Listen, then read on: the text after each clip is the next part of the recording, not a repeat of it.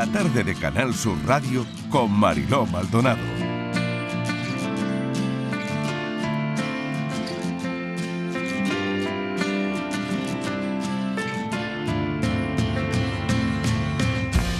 Tres y 25 minutos de la tarde. Desde ayer nos conocemos un poquito mejor, porque quiero recordarles que hace algo más de dos décadas se presentó el primer genoma de referencia humano que revolucionó la ciencia y que abrió la puerta a desentrañar buena parte de los secretos de nuestra especie.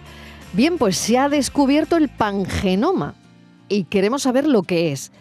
Queremos saber la importancia que va a tener en nuestras vidas la importancia que tiene este conocimiento en nuestros días y necesitábamos a alguien que nos lo contara bien. Así que hemos llamado al profesor Francisco Esteban, eh, como saben es profesor de biología celular en la Universidad de Jaén, es nuestro científico de cabecera, porque no es la primera vez que lo llamamos. Profesor Esteban, bienvenido, gracias por acompañarnos. Hola, buenas tardes, muchísimas gracias por la invitación. Bueno, vamos a hablar del pangenoma. ¿Qué es el pangenoma? ¿Cómo difiere este pangenoma de lo que ya conocíamos y lo que ya se descubrió hace unos años, profesor? Pues el pangenoma se refiere de modo general a un conjunto de genomas y se aplica habitualmente en el estudio y análisis de genomas, ¿no? desde diferentes puntos de vista. En este caso, eh, lo interesante es que por primera vez tenemos un pangenoma humano. el proyecto Genoma Humano, que efectivamente, como ha comentado, se, desarrolló pues, hace casi dos décadas, ¿no? En, el año 2000, ¿no? Se anunció el primer borrador del genoma humano. Eh, estaba un genoma de referencia, pero que se debía a un único individuo. Bueno, en realidad luego se completó con, con, secuencias también que procedían de otras 20 personas, más o menos. Pero en realidad la mayoría, casi el 70, el 80% de ese genoma correspondía a un solo individuo. Lo interesante de esta noticia es que ayer se publicó el pangenoma o el genoma de 47 individuos y además de diferentes poblaciones. Eh, el, individuo que por primera vez se, secuenció era una persona americana, creo que su, procedencia o tenía también alguna relación mm, con europeos y con africanos, no sé si era una persona afroamericana, pero era una única persona, ¿no? que luego se completó con otros 20. Y ahora eh, se conoce el genoma completo de 47 personas, la mitad de origen subsahariano, eh, un tercio eh, americano y sudamericanos principalmente, eh, creo que alrededor de un 13% asiático y bueno, así han completado, y creo que solo un 2 o 3% europeo. Y profesor, ¿qué, información adicional tenemos? Es decir, cuando decíamos hoy nos conocemos un poquito más, ¿no? Eh, ¿Qué información adicional proporciona el pangenoma sobre la evolución y sobre la diversidad de las especies? Bueno, lo más interesante creo yo en aplicación de conocer estos resultados, que bueno, son preliminares ¿eh? y todavía hay un pequeño porcentaje de error a la hora de hacer estas, son técnicas, bueno, de secuenciación muy, muy, muy avanzadas y muy complejas y computacionalmente también muy complejas, ¿no? Y, hoy, y todavía hay un pequeño margen de error. Pero aparte del conocimiento básico de ciencia básica y su posible aplicación evolutiva, tiene una aplicación médica y una proyección mm. eh, médica tremenda tremenda. ¿Por qué? Porque el, genoma que teníamos hasta ahora, con el que comparábamos, pues para saber si una persona tiene una mutación o una alteración en su genoma, la, la, alteración en su genoma se comparaba con este genoma estándar, pero se debía al genoma estándar de una sola persona. Y aunque luego por otras técnica y también analizando a otras personas en enfermedades muy concretas, pues se ha conseguido llegar como a un consenso, sobre todo en determinados genes, para el genoma completo, la comparación de cada persona era frente a una sola persona. Y, y podríamos pensar que a lo mejor si detectábamos una variabilidad, una pequeña variación en una persona eh, podría ser debido a enfermedad o a lo mejor no porque estábamos comparando con respecto a una única persona. Ahora podemos comparar frente a 47 personas. Y es más, más que 47 personas serían 94. ¿Por qué? Porque eh, de cuando se ha hecho el análisis de secuenciación de estas 47 personas, como cada, cada una y cada uno de nosotros recibimos un cromosoma del padre y un cromosoma de la madre, pues se ha hecho para cada cromosoma, con lo cual tenemos el doble, el doble de información. Y se puede comparar frente a estas personas que además tienen diferentes orígenes de población que también pues, esto añade una variabilidad y, podemos cometer muchos menos errores a la hora de diagnosticar determinadas enfermedades o incluso predecir, por ejemplo, si un tumor va a ser metastásico, ¿no? se va a extender por el cuerpo o no, vamos, va a ser posible cuando, todo, cuando eh, se desarrolle y se finalice ¿no? y pase de borrador a tener un, uno, uno, en este caso ya no un, un estándar solo, sino un conjunto de estándares para hacer las comparaciones y hacer las predicciones no paran de buscar la, llave eh, para atajar al final enfermedades incurables y quién sabe si dentro de X años, no me atrevería yo a dar un, bueno, no, tengo ni idea, ¿no? Eh, la gente no se morirá de, determinadas enfermedades porque eh, conocerán todo, ¿no?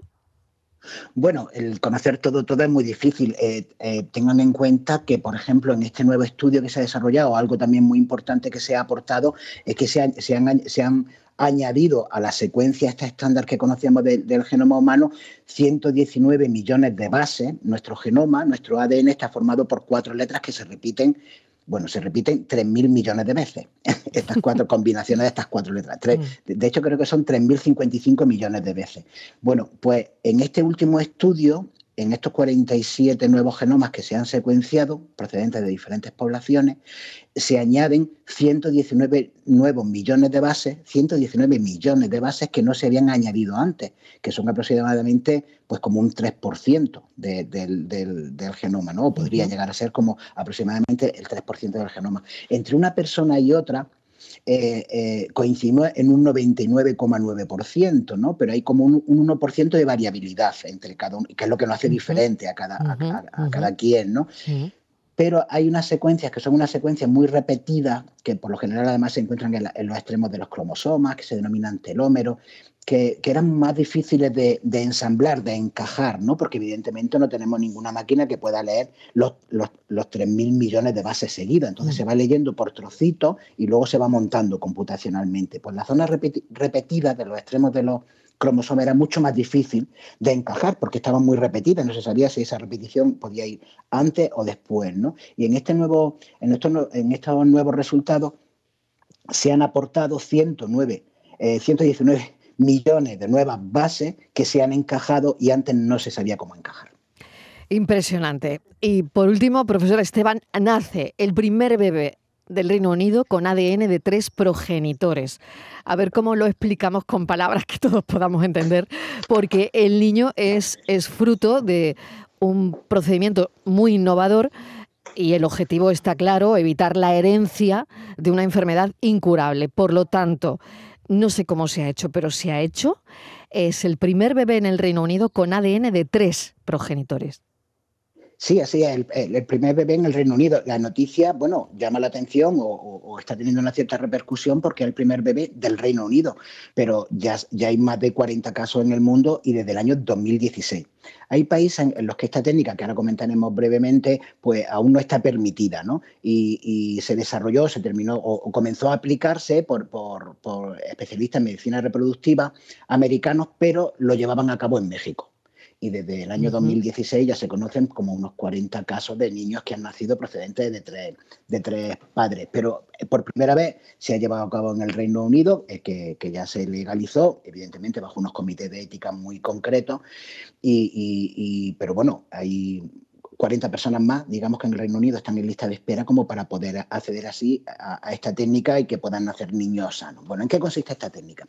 Esta técnica consiste en que, bueno, todos sabemos que para que eh, se produzca, se lleve a cabo la reproducción en humanos, pues hace falta un óvulo y un espermatozoide el óvulo que procede de la mamá y el espermatozoide que procede del papá. Aunque le llaman la técnica, en este caso le llaman que, que nacen niños de tres padres, en realidad no son tres padres varones, es un padre y dos madres. ¿Por qué? Un padre y dos madres. Porque para la fecundación hace falta el óvulo de la madre y el espermatozoide del padre. En una fecundación normal, pues el espermatozoide fecunda el óvulo, el núcleo, el espermatozoide es una célula con una forma muy peculiar y una función pues, particular ¿no? para la fecundación y tiene un núcleo dentro de esta célula. Todos, si todos recordamos nuestros estudios más básicos que nos hablaban de la célula, con el núcleo, con las mitocondrias, con unos retículos endoplásmicos, vacuolas y tal. Bueno, pues aquí en esta técnica son muy importantes los núcleos y las mitocondrias. en, reproducción normal, el núcleo del espermatozoide entra en el óvulo, se fecunda y se une el, núcleo del espermatozoide con el núcleo del óvulo y comienza el desarrollo del embrión. Pero el óvulo eh, o el ovocito ¿no? que proporciona la madre es una célula que tiene el núcleo y también tiene mitocondria. Las mitocondrias que tenemos todos, todas las personas proceden de nuestra madre. ¿Por qué? Porque aunque el espermatozoide también tiene mitocondria, lo que entra del espermatozoide en el ovocito cuando se fecunda es solo el núcleo del espermatozoide. Y se fusiona con el núcleo que hay en el ovocito que procede de la mamá.